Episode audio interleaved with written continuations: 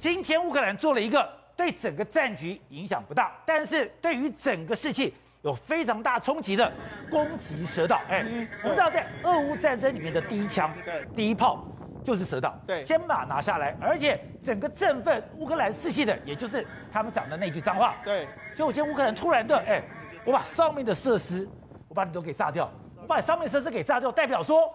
我已经有长程的远程的精准打击能力了。没错，实际上蛇岛在什么位置？蛇岛在这个位置，它其实距离这个乌这个乌克兰的本土，特别是奥德萨这边是有一段距离的。哦，那实际上在整个这个战争的一开始的时候，蛇岛被打下去，那种蛇岛攻防战，当时不是说哎乌克兰的军事在上面全部都阵亡吗？后来是幸好没有阵亡，但是呢，蛇岛其实已经变成是振奋乌克兰所有民众的一个非常重要的心。对，莫斯科就去蛇岛打嘛。那他们就把这个打莫斯科就变成是一个这个所谓的邮票，也是因为蛇岛的这个关系。就这样，蛇岛因为一直长期被俄罗斯占据，那占领之后没多久的时候，那这几天的时间发生什么时间呢？乌克兰军呢用这个轰用火箭啊去轰轰炸，把这个目前为止在俄罗斯在蛇岛上面的相关的设施啊、相关人员炸了一顿。那根据俄罗斯的这个说说法是说，目前阵亡的人数还在统计之中，不知道多少人阵亡，但他已经确定。现在俄罗斯在蛇岛的人员已经在大量减少，所以显然了，呃，这个乌克兰会不会从蛇岛开始进行一个反攻，在海面上反？为什么这个很有意义呢？第一个，你能在蛇岛攻击，表表示什么？你已经慢慢不怕他的海军，因为过去一段时间，为什么这个他他俄罗斯可以攻击蛇岛？因为他的海军的能力在这个地方嘛。那显然呢，俄罗斯海军可能已经目前为止慢慢不是呃这个乌克兰军方所忌惮的一个地方。另外一个还有赫尔松，因为我们知道其实赫尔松也是对俄罗斯来说是非常重要，因为赫尔松它可以管住整个未来的这个，因为赫尔松它我们知道赫尔松的位置在这个地方，它可以管住整个克里米亚。克里米亚，所以他是说，哎，如果我要克里米亚要有淡水的话，其实我要占领这个赫尔松这个地方，我可以我可以占到这个涅伯河这个地方的一个淡水区。所以事实上赫尔松来说的话，俄罗斯也长期掌握住。那乌克兰呢？他们的军队也不断的进行一个攻击的这个状况。那事实上，为什么这个非常重要呢？事实上，在这几天的时候，赫尔松的这个电视塔被击击击毁，击毁之后，它整个电视塔出现一个大爆炸的这个状况。所以，这个是赫尔松的电视塔。对，我们知道，你要进攻一个地方的时候，是先打它的广播电台，把它的电视台，把它的通讯设备先打掉。对。现在赫尔松的通讯设备先被打掉。对，我们可以看到，事实上，在乌克俄罗斯打乌克兰的时候，他第一时间不是也是打你的电视台吗？对，对，就现在是反过来。事实上，在赫尔松，我们讲赫尔松是俄罗斯战区哦，就他有电视台就被。电视塔被炮轰，那显然不是俄罗斯自己炮轰的嘛，这是乌克兰炮轰。那乌克兰为什么要炮轰呢？因为俄罗斯在占领了这个整个赫尔松的这个电视塔之后呢，他用这个俄语发音的相关的节目呢，在那个地方不断的洗脑说啊，我们占领，我们是这个正义之师啊，这样这样，就没想到哎，真的是这样。因为当时这边被人家发现哦，电视塔炸完之后，赫尔松的这个这个俄罗斯的电视马上就中断了这个转播，所以显然呢。我们我们知道，这个这个交战的第一时间先炸掉电视塔，之后呢，会不会有更激烈的交火在赫尔松可能会发生？而且我们知道说，其实俄罗斯本来想说，我用赫俄尔松控制之后呢，我把它当样板，是样板以后我就给你搞一个假公投，对，然后呢我就拍一些一些照片，就说哎，我控制的地方呢，对，大家都非常的安和安和乐利，是。结果赫尔松火了，对，你要给我搞公投，赫尔松又跟你冰斗了，对，实际上俄罗斯的手法都是这样，克里米亚占住之后用公投的方式，然后另外包括说。这个顿内刺客还有卢甘斯克都是用这样类似这样的方式。就这一次呢，哎，他占领了赫尔松之后，他就说，哎呀，赫尔松现在民众呢要这个办理一个公投，那公投之后，他们可以这个决定要不要独立啊。结果没想到，哎，赫尔松的人民民众就上街头啊，他说没有啊，我们根本没有这样，反而去抗议呢。甚至你知道俄罗斯军队是怎么做？他们抗议人群的时候，他们马上就开始丢这个烟雾弹，然后开始就开枪了，然后拿闪光弹去威胁你了，甚至还有很多人被揍、被打的一个画面在赫尔松上面出现。所以，呢事实上现在。在南部的赫尔松，还有蛇岛，乌克兰的反攻正在进行之中。好，辉诚，我们刚才讲世界是一盘棋，现在你看到焦点当然在俄乌，可是我们也提到，美国现在慢慢把焦点放到了亚太，甚至连布林肯都警告中国说，你们现在对俄俄罗斯做什么事情，你们要付出代价。更不讲，拜登要来了，萧兹也要来了，现在未来。亚太的重心也就越来越重要了。对，可以说是一举歼灭这个邪恶的这个帝国啊，包括俄罗斯跟中国。怎么讲说？拜登其实上任已经高达十个十六个月，这次却是他首次来到亚洲。那大家会觉得说，为什么在明明战线是在俄罗斯跟乌克兰，你怎么会特别来到亚洲？事实上，拜登会认为。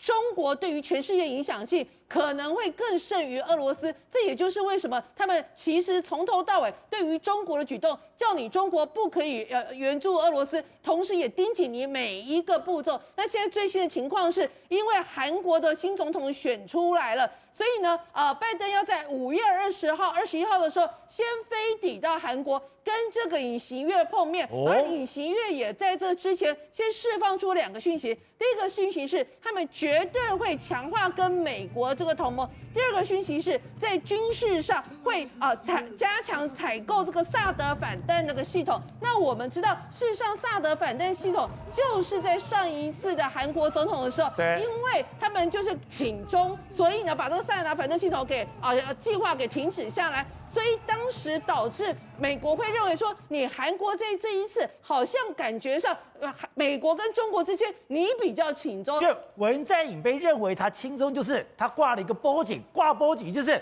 萨德做就做了，我给你保证，他绝对不会扩张，他的这个里面的这个这个飞弹数量也不会增加。结果现在。尹锡悦上来以后，我没有这回事哦。对，萨德会增加，对，飞弹数会增加。不仅飞弹数会增加，我们知道文在寅其实在他的任内，最重要是他跟日本关系怕派气啊，搞得双方很不开心。但这一次非常厉害，拜登来这一次韩国第一站。第二站马上去日本，这也代表着其实韩国跟日本的关系已经走出文在寅之前的一个对立状况，未来搞不好都会变成美日韩非常，尤其是美国非常重要的一个盟友的一个关系。所以其实拜登这一次亚洲之行，告诉是中国，我现在。美日韩不仅这三个国家已经恢复啊以往的一种比较结盟友好的状态，第二个是甚至拜登要在东京召开美日印澳四方会谈，所以你就知道哇，基本上不是只有日韩两个国家，我人美日印澳这四方会谈，我都在东京这个场合。所以你说，虽然现在乌俄正在打得如火如荼的状况下。我的四方同盟继续维持的，继续维持，而且他把印度又拉进来。印度，哎哎，没错，这是重点，因为我们知道印度其实在俄罗斯的事情上，他一直站在一个比较是中间的立场，他持续跟呃俄罗斯。大买能源，然后但是这一次，其实拜登把这个四方会谈拉到东京的这个会谈的场合，就告诉中国，我这个所有的布局其实是冲着你来的，而且就在这个时间点，美国的国务卿布林肯他在美国的一个外交的委员会上，直接告诉啊、他们的委员会说。台湾这个部分其实是一个非常重要的一个重点，他们会在军事上让台湾啊不断的有一个能力来捍卫自己，同时他们也认为说，在那个半导体领域上，台湾是绝对不可或缺的一个角色。现在已经不只是美国对于中国的崛起，其实是持续关注在中，现在竟然连。英国的外交部长特拉斯都在呛瞎中国，显见虽然俄乌大战持续延烧，但中国其实还是全世界关注一个焦点。好，董事长，之前韩国总统大选的时候，你就说这个跟东亚局势影响至关重要，对台湾也是至关重要。结果没有讲尹锡悦上来之后，哎，他真的已经把文在寅很多的策略全部推翻掉。刚刚讲萨德系统的安置就是一个大关键。这个很简单的一个典型嘛，就是他在落实亚洲北约化嘛。落实亚洲北约化的话，你看几个重要国家，我现在讲几个，日本日本是很可怕的国家。日本曾经曾经在在在二次大战搅的这个全世界鸡飞狗跳。对。日本的科技，日本的军事科技，日本现在太空科技在全世界是一流的嘛。然后第二个可可第二个可怕的国家是印度嘛，它先天上就跟什么就跟中国是敌对的嘛，对不对？这两个大国，一个是财，一个是经济跟这个军科技的大国，一个是人口的大国，而且也都有相当大的生产能力，都是绝都是 rising rising，看都是在成长的，明天在在崛起的国家。这个情况之下，他来在跟亚洲其他国家一起来包围，因为韩国这个东西本来就是应该要进来的。换言之讲，这个时候来讲的话，大家都豁出去了。你金正恩要搞核武，我也不怕你了，因为没有人比什么川普更比这个比普丁狠。全世界最狠的人就是普丁。你只要输给普丁的，我都不你惊你，我都跟你输赢，全部翻脸，现在大家都不了，日本也不怕，也不怕金正恩啊。以前小金闹一闹，日本啊，还所以金正恩现在每天在拍宣传片，他每天跑来跑去，他每天在试射飞弹。真的没有人理他了耶！哎，这现在变成抱抱屁股了。以前是头版头条，现在抱屁股。现在全世界最狠的人、最疯狂的人、最大的杀人魔王是谁？是普京嘛？他在核子武器都敢跟你干的，没有什么事情不会发生的。所以金正恩现在变成小儿科了，变成这个整个戏码里面的小角色。那这小角色另外有一个大角色是谁呢？就是中国啊！哦，用了十四兆美金的 GDP 啊！哇，这个不给你解决掉的话，他这个。拜登这个美国要当世界霸权的霸主啊，他寝食难安呐、所以他借着这个事情乘胜追击啊，他把欧洲抠好了之后，再把俘虏的欧洲另另外把亚洲做个最最安全上的一个最大的一个统合嘛。当这个亚洲的安全协议都确定下来之后，当然关键的国家是谁？就是日本嘛。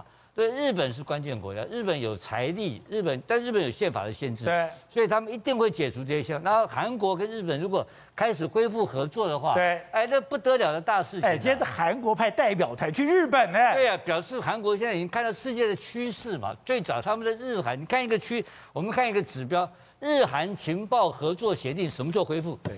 我很快就恢复，这个才一恢复来讲的话，那很简单，那对象是谁啊？对吧？中国。中国的科技情报，因为日本有能力搜索到整个完整的中国的科技情报，那这个只要跟韩国分享的话，那韩国很补啊，所以韩国的军队会非常有力量。所以这整个来讲，还是我回到我刚刚开场的这个主题，就是亚洲北约化，这个只要被它落实的话，那这个美国就确保在世界霸权的第一地位，然后对中国做有效的压制。而且，石头，这个时刻。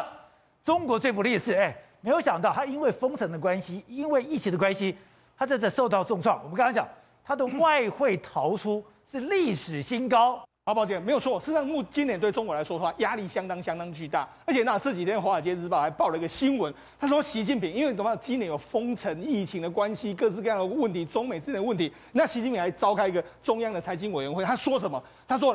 中国今年的他下令哦，他用下令哦，中国今年的中 GDP 增速一定要赢过美国。对啊，GDP 的增速可以用下令的吗？不行，但是他下令要这样。为什么这样说呢？可以这样子，因为去年第四季的时候，美国的增速是五点五，那中国是四点零。就你知道，当时的时候，拜登还特别这边说，你看。我们是二十年来第一次赢了这个中国，所以当时中国其实是觉得蛮气的哦，就没想到今年第一第今年第一季开始之后，哎，中国开始大幅封城，就没想到美国经济成长还很高哦，所以现在习近平会很担心哦，哎，不只是去年第四季输哦，今年还输的话，也会输。那今年是二十大，二十大我还输美国，那怎么可以呢？所以他现在下下令说，今年一定要增速超过美国。所以呢，因为增速超速超过美国这个指令下来之后，这几天呢，哎，国外媒体又报道，《金融时报》又报道了一个消息，他说，因为地产商的问题的时候，中国高层现在出现内讧。什么内讧呢？一个是国务院的总理这个韩正，另外一个胡春华，他们两个是一派；对，另外一个刘鹤是一派，还有这个易纲是一派。他们在吵什么呢？吵什么？韩正跟胡春华就说：“哎，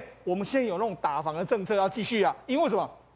他们其实长远看到中国的问题，就是房地产的问题，就是说，哎，我们继续打房。可能易纲跟这个刘鹤两个就说，不要不要不要再打了，我们要放宽这个管管制的这个状况。经济撑不下去了，经济要放要要要赶快让经济活起来。所以呢，他们两个为什么在这时候这样讲呢？因为习近平下命了，哦，今年经济成长率要赢过美国嘛。那赢过美国现在怎么办？封城你还是要封啊？对，那这个中美之间的问题你也没办法解决啊。为啥现在所有的政策都彼此矛盾啊？那所以只有一招啊，就是把房地产放松啊。房地产放松的话，大家哎，如果房地产多买房的话，中国经济成长就可以上来啊。所以为什么这时候哎，其实过去刘鹤跟易纲他们他们完全意意见是一致的哦，可是在突然之间他们就转向。为什么转向？我相信是来自于高层的意见嘛。高层都下令要转弯了，下令说今年一定要赢过美国。说那怎么办？所以想来想去说，就对房地产这个问题呢，进行一个松绑的这个态度。